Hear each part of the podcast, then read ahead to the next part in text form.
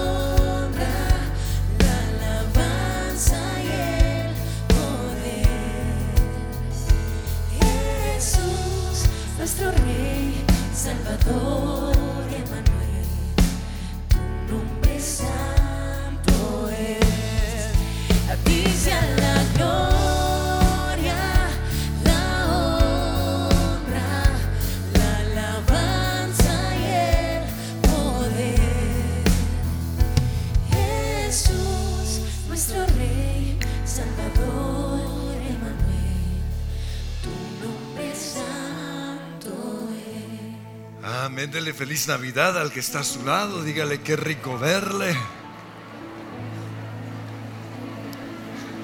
Bueno, por fin, Henry, ¿qué fue? ¿Profeta, rey, sacerdote o qué? No, no supimos. Bueno, eso fue para recordarnos su presencia es al final de todas las reuniones. No lo estamos anunciando, pero creemos y confiamos que lo están viendo porque han hecho un trabajo tremendo estos dos años. Por favor, un aplauso para los pastores de Millas que están hoy con nosotros. Yo estoy seguro que todos los que estamos aquí quisiéramos ver a Dios. Es el sueño de todo cristiano. Pero cuando Moisés le pidió lo mismo, el Señor le dijo en Éxodo 33, 20, nadie puede verme y seguir con vida.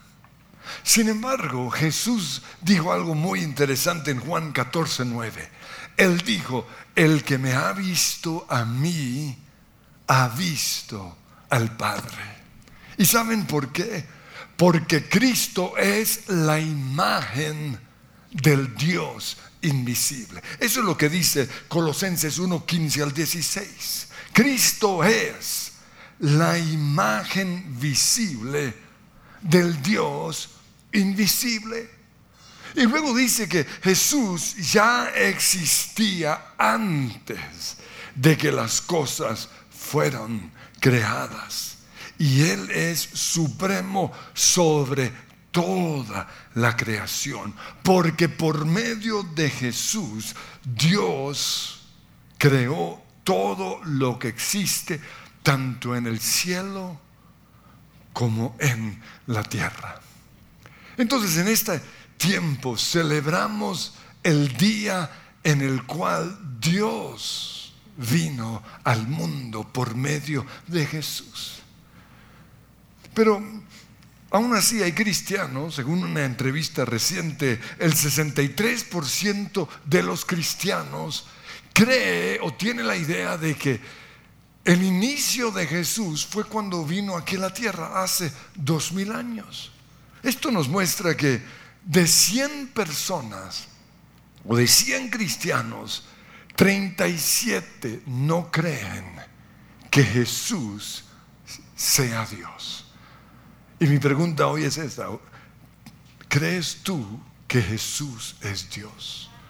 Y espero que al salir de este lugar tengamos total seguridad al respecto, porque una vez más Colosenses 1.16 dice que Jesús ya existía antes de todas las cosas. Y no solo eso, es Jesús quien mantiene unida toda la creación. Y en el versículo 19 dice, pues a Dios, Dios al Padre, en toda su plenitud, le agradó vivir en Cristo. ¿Qué tal esa frase? Vivir en Cristo.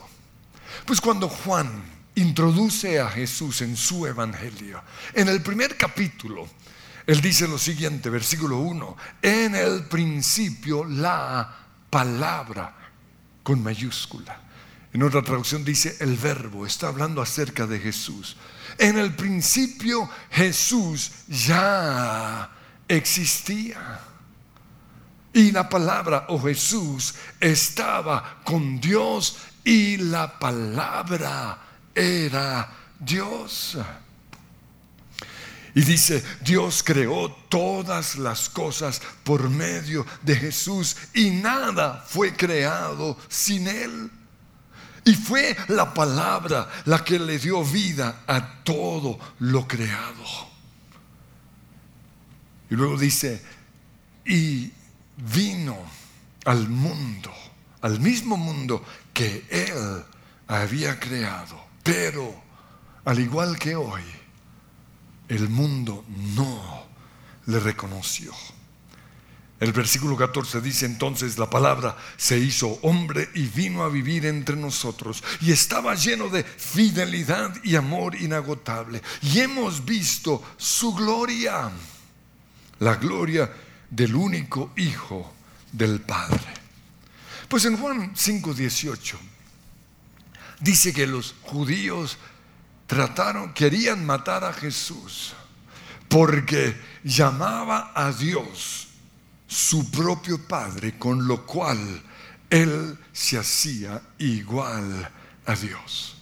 En Hebreos capítulo 1, versículo 2 dice, Dios en estos días finales, y esto fue escrito después de que Jesús ascendió, pero dice, Dios en estos días finales nos ha hablado por medio de su Hijo. Y a este, es decir, a Jesús, lo designó heredero de todo. Y por medio de él hizo el universo. Jesús existe desde la eternidad porque Jesús es Dios.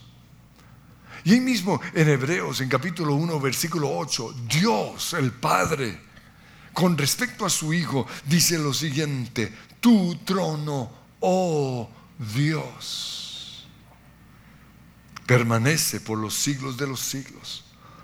En el principio, oh Señor, tú afirmaste la tierra y los cielos son la obra de tus manos. Ellos, los cielos perecerán, pero tú permaneces para siempre. Y luego dice, tú eres siempre el mismo y tus años no tienen fin. Primera de Corintios 8:6 dice, hay un Dios, el Padre, por quien todas las cosas fueron creadas y para quien vivimos. Y hay un Señor Jesucristo, por medio de quien todas las cosas fueron creadas y por medio de quien vivimos. Entonces, Jesús es Dios. Lo que pasa es que un día Jesús o Dios vino a vivir entre nosotros. Y la Biblia dice que desde antes de la fundación del mundo, antes de que existiera lo que hoy vemos, Jesús ya había sido predeterminado, destinado o escogido para morir por nuestros pecados. Eso es lo que dice 1 Pedro 1.18. Dios pagó un rescate para salvarlos de la vida vana que heredaron de sus padres. Y no fue pagado ese rescate con cosas perecederas como el oro y la plata, sino con la preciosa sangre de Cristo, el Cordero de Dios, que no tiene pecado ni mancha. Y aquí está el punto. Dios lo eligió como el rescate por ustedes mucho antes de que comenzara el mundo. Jesús es Dios. Simplemente tomó la humanidad para vivir en medio de nosotros. Y nueve, meses antes de venir a este mundo, Dios buscó a una mujer que sería el instrumento o el medio a través del cual Dios vendría a la tierra. Y había un requisito importante en esa mujer, y era que tenía que ser virgen para que no existiera ninguna duda acerca de su divinidad. En Lucas capítulo 1, 26 dice que Dios envió al ángel Gabriel a Nazaret, una aldea en Galilea, a una virgen llamada María. Ella estaba comprometida para casarse con un hombre descendiente de David llamado José. Y Gabriel se le apareció a María y le dijo, saludos mujer favorecida. El Señor está contigo. No tengas miedo, María, porque has hallado el favor de Dios. Concebirás y darás a luz un hijo y le pondrás por nombre Jesús. Él será muy grande y lo llamarán Hijo del Altísimo. Y ante esta palabra María le, le digo, pero ¿cómo podrá suceder esto? Si soy virgen, es imposible. Pero el ángel le contestó, el Espíritu Santo vendrá sobre ti y el poder del Altísimo te cubrirá con su sombra. Por lo tanto, el bebé que nacerá será santo y será llamado Hijo de Dios. Y en ese preciso instante, el Espíritu Santo tomó a Jesús y no sabemos cómo, pero lo achicó y lo introdujo en el ovario de María. Y ese es el gran milagro de la concepción. Lo que hace importante la virginidad de María no es todo lo que muchos han inventado qué pasó después. No, eso no es lo importante. Lo importante es que hubiera sido virgen en ese momento, para que no quedara ninguna duda acerca de su divinidad. Entonces Jesús recibe su humanidad de María. Por eso en la Biblia se refiere a Jesús como el Hijo del Hombre pero recibe su divinidad del Espíritu Santo. Por eso el otro título de Jesús es el Hijo de Dios. Y menos mal, María no lo abortó diciendo sobre mi cuerpo yo decido. Que es lo que hoy muchas dicen. No, por eso ella es bendita entre todas las mujeres. Ella dijo en Lucas 1.38, aquí tienes a la sierva del Señor, que Él haga conmigo como me has dicho. Ella no tenía control sobre su cuerpo, lo tenía quién? Dios. Y ese debe ser nuestro modelo a seguir. Esa es la grandeza de María. Pero quiero que nos imaginemos la escena en el cielo. No, porque llegó el momento para que Jesús viniera. Ya había sido elegido, Dios le había dicho, tú vas a ir. Y cuando llega el momento, Dios le dice, listo, tienes que bajar a la tierra a cumplir tu misión. Y me imagino ahí a Jesús pensando como, uy, qué pereza. ¿Por qué? Porque Él está en el cielo. Él está en el paraíso. Él está en lo mejor de lo mejor, un lugar sin tristeza, sin dolor, sin envidia, sin nada feo, está allí. Y tiene que bajar a este mundo de injusticia, de pelea, de egoísmo, de enojo. No es una decisión fácil. O sea, pasa de de una vida espectacular, libre, a una vida de dolor, de, de soledad, de tristeza, de riqueza a pobreza. No es fácil. Y el Padre le dice, recuerda que aunque seguirás siendo Dios, no podrás usar tus atributos divinos para ganarle a tus amigos en el deporte. Porque imagínense, Jesús tira el balón y la cesta o el fútbol y gol. No. Y quiero que piensen en eso. No podrás saber los pensamientos de la gente. Ahora, la Biblia dice que él sabía lo que estaban pensando, pero lo sabía por el Espíritu Santo. ¿Por qué? Porque Jesús vivió como ser humano. No podrás hacer desaparecer a tu profesora de matemáticas. Porque uno pensaba como, uy, que desaparezca. No podrás saber qué niña está tragada de ti. Y, y, aunque como ser humano vas a sentir el placer de amar y de ser amado, no podrás ilusionar a ninguna niña, ni podrás dejar que te ilusionen a ti. ¿Está claro? ¿Y por qué?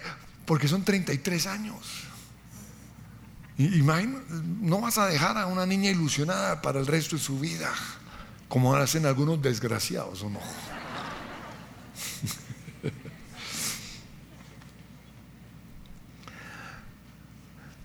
Ahora, todos los milagros que vas a hacer, lo vas a hacer por el poder del Espíritu Santo. Vas a sanar a los enfermos, vas a resucitar a los muertos. Ese mismo Espíritu Santo te va a resucitar a ti, te va a guiar. Vas a tener que leer las escrituras como todo ser humano, vas a tener que levantarte en la mañana a orar, vas a sentir el dolor del rechazo vas a ser un ser humano. Por eso Pablo nos dice en Filipenses 2.5, tengan ustedes la misma actitud que tuvo Cristo Jesús. Aunque era Dios, no consideró que el ser igual a Dios fuera algo a lo cual aferrarse.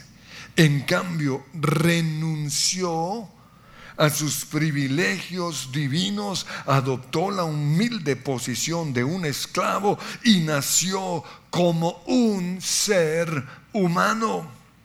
Y cuando apareció en forma de hombre, se humilló a sí mismo en obediencia a Dios y murió en una cruz como morían los criminales.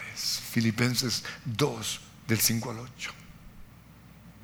Entonces Jesús vivió como ser humano.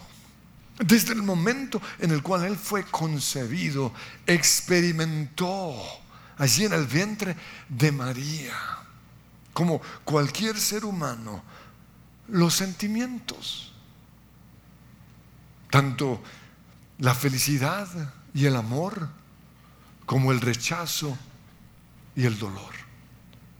Por eso cuando José decidió abandonar a su esposa o a su futura esposa, cuando se enteró que pues, la había embarrado porque andaba ahí con, con, con Jesús en el vientre, Dice, al respecto Mateo 1.19, José era un hombre bueno y no quiso avergonzarla en público, por lo tanto decidió romper el compromiso en privado. En ese momento. Jesús sintió el dolor del rechazo. Porque eso es lo que marca la vida de nuestros hijos. Cualquier palabra que se dice en ese momento es determinante. Pero por otro lado, Jesús también sintió alegría. Así como lo sintió Juan el Bautista cuando estando en el vientre de Elizabeth, ¿no? Llevaba seis meses en su vientre. Y en ese momento entró en su casa María, que tenía tres meses con Jesús en su vientre. Cuando eso sucede, Juan el Bautista experimenta gozo. Y dice al respecto, Elizabeth le dice a María, Lucas 1:44, cuando escuché tu saludo, el bebé saltó de alegría en mi vientre. Por eso estamos en contra del aborto. Porque desde el momento en el cual un bebé es concebido, ya es un ser humano y ya siente. Y abortarlo es asesinarlo. Por eso, todo político que esté a favor del aborto tiene un X de parte de nosotros.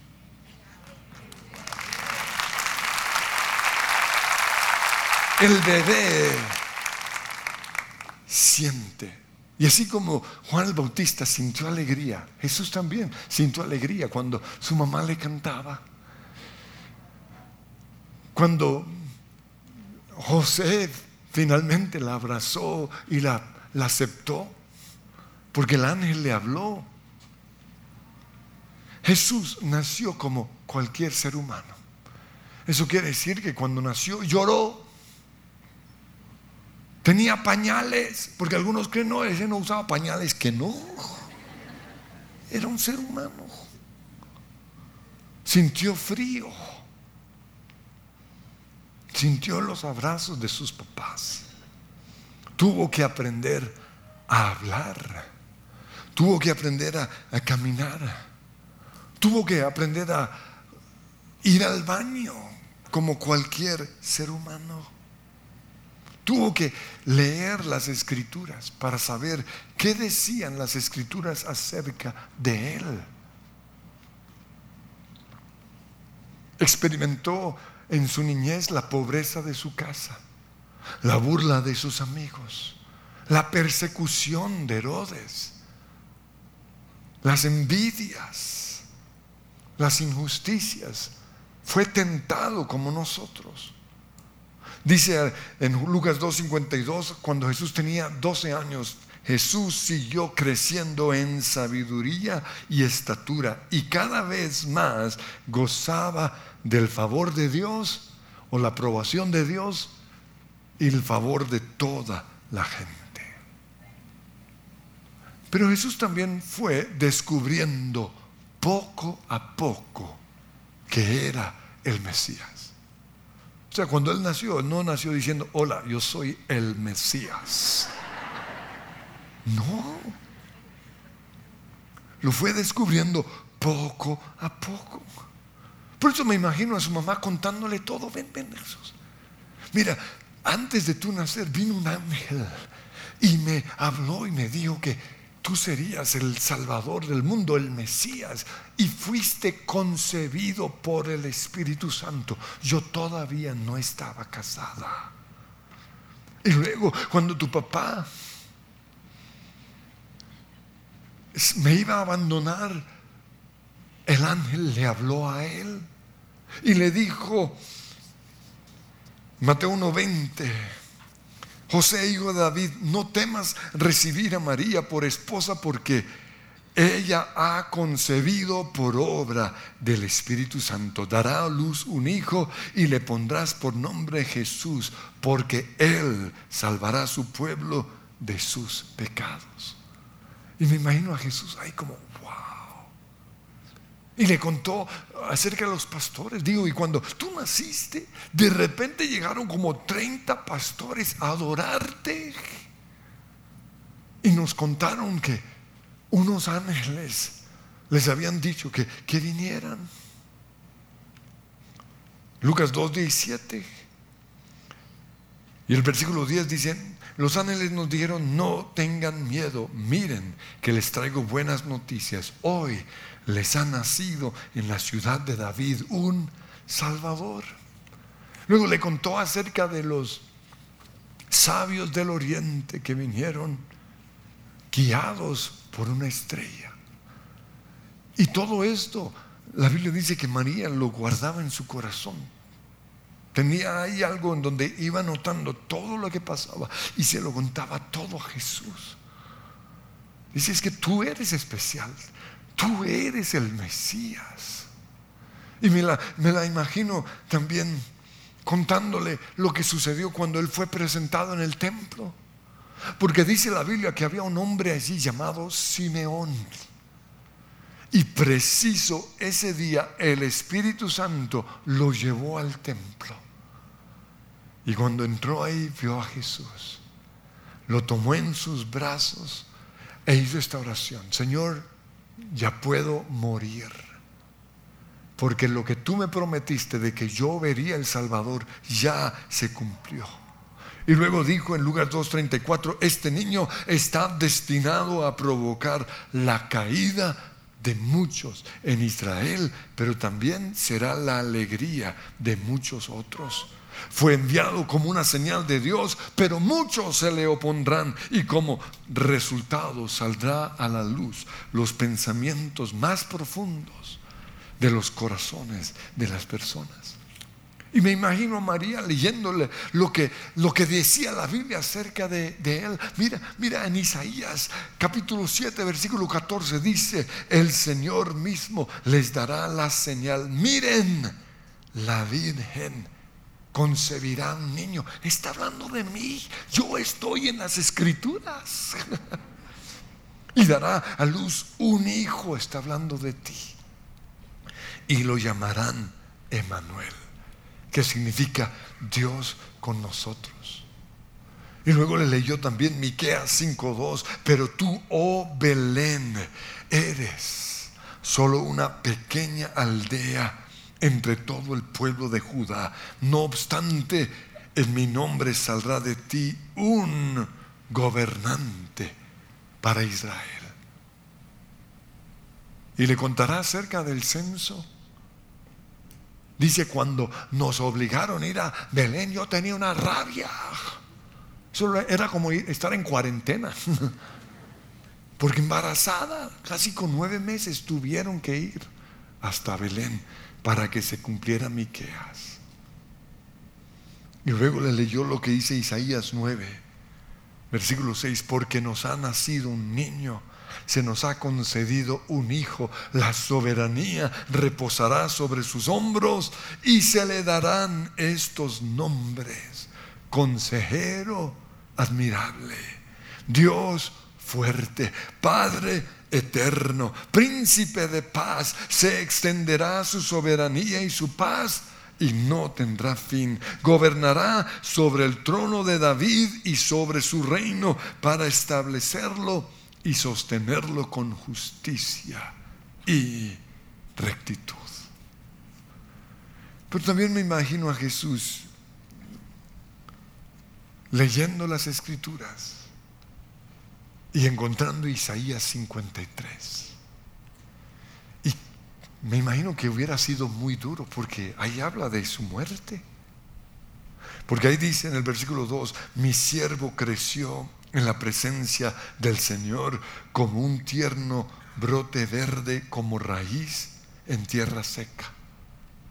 No había nada hermoso ni majestuoso en su aspecto. Y me imagino mirándose al espejo, ¿por qué soy feo, mamá? Ahora, Jesús no era feo. Lo que pasa es que no había nada que atrajera a las multitudes a su aspecto físico.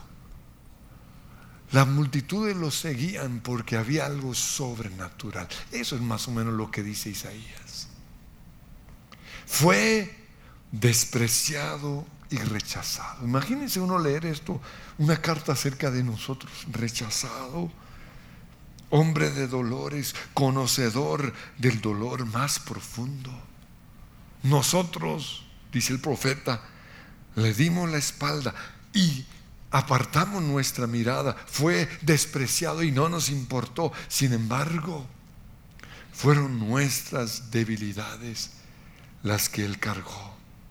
Fueron nuestros dolores los que lo agobiaron y poco a poco Jesús iba descubriendo acerca de Él. Y pensamos que sus dificultades eran un castigo de Dios un castigo por sus pecados, pero no fue así. Él fue traspasado por nuestras rebeliones y azotado por nuestros pecados. Fue golpeado para que nosotros tuviéramos paz. Fue azotado para que pudiéramos ser sanados. En el versículo 6 dice, todos nosotros nos hemos extraviado como ovejas, hemos dejado los caminos de Dios para seguir los nuestros. Sin embargo, el Señor puso sobre él los pecados de todos nosotros. Fue oprimido y tratado con crueldad. Sin embargo, no dijo ni una sola palabra. Como cordero fue llevado al matadero y como oveja en silencio ante sus trasquiladores, no abrió su boca. Al ser condenado injustamente, se lo llevaron. Y a nadie le importó que muriera sin descendientes ni que le quitaran la vida a mitad del camino. Pero lo hirieron de muerte por la rebelión de mi pueblo. Él no había hecho nada malo y jamás había engañado a nadie, pero fue enterrado como un criminal y luego fue puesto en la tumba de un hombre rico. Formaba parte del buen plan del Señor aplastarlo y causarle dolor. Sin embargo, cuando su vida sea entregada en ofrenda por el pecado, tendrá muchos descendientes, está hablando de nosotros, de la iglesia. Disfrutará de una larga vida y en sus manos el buen plan del Señor prosperará. Cuando vea todo lo que se logró mediante su angustia, Jesús dice, quedará satisfecho. Se valió la pena. Y a causa de lo que sufrió mi siervo justo, hará posible que muchos sean contados entre los justos, porque Él cargará con todos los pecados de ellos. Y luego Dios el Padre dice, yo le rendiré los honores de un soldado victorioso porque se expuso a la muerte, fue contado entre los rebeldes, cargó con los pecados de muchos e intercedió por los transgresores. Y yo me imagino a Jesús leyendo Isaías 53 una y otra vez y conociendo el gran plan que Dios tenía para él. Porque aunque él era Dios, tomó nuestra humanidad y vivió como un ser humano y fue descubriendo, al igual que nosotros, el plan que Dios tenía para él. Pero luego el Padre le confirma lo que él ya sabía, pero lo hace público para que sus seguidores lo sepan. Cuando Jesús fue bautizado, La Biblia dice que la voz del Padre habló desde el cielo y dijo, tú eres mi Hijo amado, en quien tengo complacencia. Y un tiempo después, en el monte de la transfiguración, lo mismo fue dicho. Mi Hijo amado en quien tengo complacencia. Quiero que nos pongamos en pie. Y Señor, yo te pido que en este momento tengamos una revelación de quién es Dios, el Hijo. Que podamos ver al Mesías, el Salvador. Que podamos verte como Dios. Y aquellos, Señor, que han dudado de tu divinidad, que hoy puedan conocerte.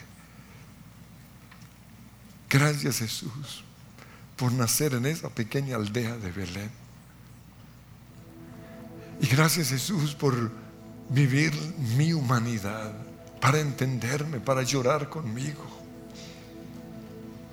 Porque no estoy solo en mi desierto. Porque tú sabes lo que es ser olvidado, lo, que es experimentar la soledad. Tú lo sabes. Gracias Jesús. Pero también gracias Jesús porque todo lo hiciste voluntariamente. Y a medida que fuiste descubriendo lo que tenías que hacer y tu divinidad, que tú eras Dios, quien había venido a este mundo para morir como Dios y como hombre, lo hiciste por el gozo, dice la palabra, que había delante de ti. Y ese gozo era yo. Por el gozo de todos los que estamos aquí. Por eso te adoramos. Y te pido, Señor, revélate en medio de nosotros. ti sea la gloria, la honra, la alabanza y el poder. Jesús, nuestro Rey, Salvador, santo es. A ti sea la gloria, la honra, la alabanza y el poder.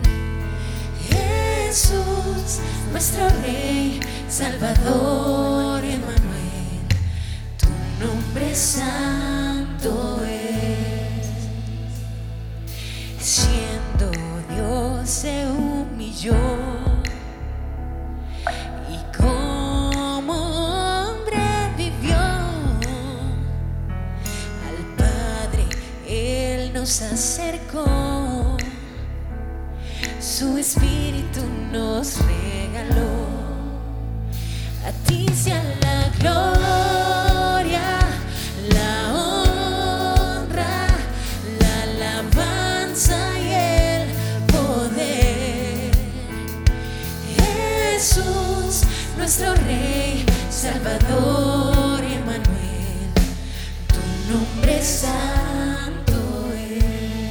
a los que nos acompañan hoy por primera vez y por favor permanecen de pie, bienvenidos.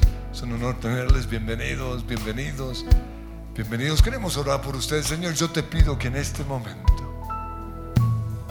ellos puedan verte, sí, como el niño que nació en Belén, pero también como el Dios que se hizo niño para entendernos, para llorar con nosotros. Como el Dios que murió en esa cruz, como Dios y como hombre, para que nosotros pudiéramos ser sanados, para restaurar nuestros hogares, para sanar nuestro dolor, nuestra ansiedad, nuestra tristeza, nuestra depresión. Yo te pido que hoy ellos puedan ver la cruz y entender por qué no somos salvos ni por obras ni por una religión, sino solo por Jesús. Y quiero guiarles en esta oración también los que están conectados para que reciban este regalo. Todos oramos con ustedes, digan, Señor Jesús, gracias por venir a este mundo como un bebé.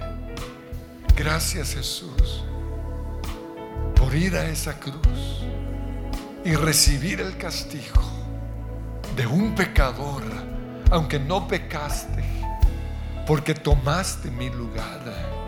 Hoy recibo por la fe el regalo que tú me diste en esa cruz, el regalo de salvación, el perdón de mis pecados, el derecho de ser hijo de Dios el regalo de sanidad, la vida eterna. Hoy confieso que Jesús es mi Señor, mi Salvador y mi Dios. Amén. Y queremos darles un fuerte aplauso de bienvenida, de felicitación. Y queremos que sean los primeros en salir. En el pasillo los están invitando a tomar unas once. Tres, cinco minutos va a tomar. Queremos responder sus preguntas, orar por ustedes. Los que están conectados también los invitamos en 15 días, creo que se vuelve a abrir el call center. Pero si no, vengan mañana, vengan mañana aquí a la casa del Padre. Nos ponemos en pie una vez más. Y desde el comienzo una vez más, porque habla de cómo Dios se hizo hombre. Siendo Dios se humilló y como hombre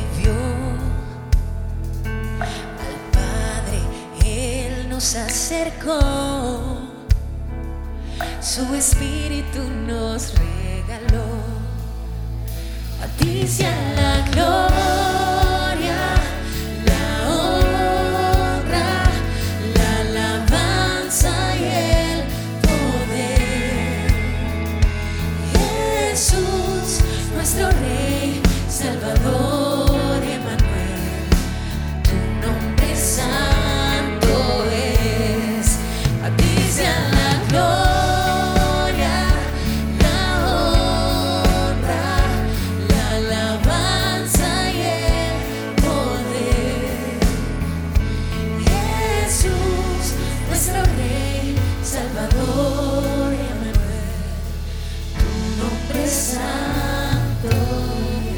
En sus casas seguimos con su presencia aquí. Que el Señor los bendice.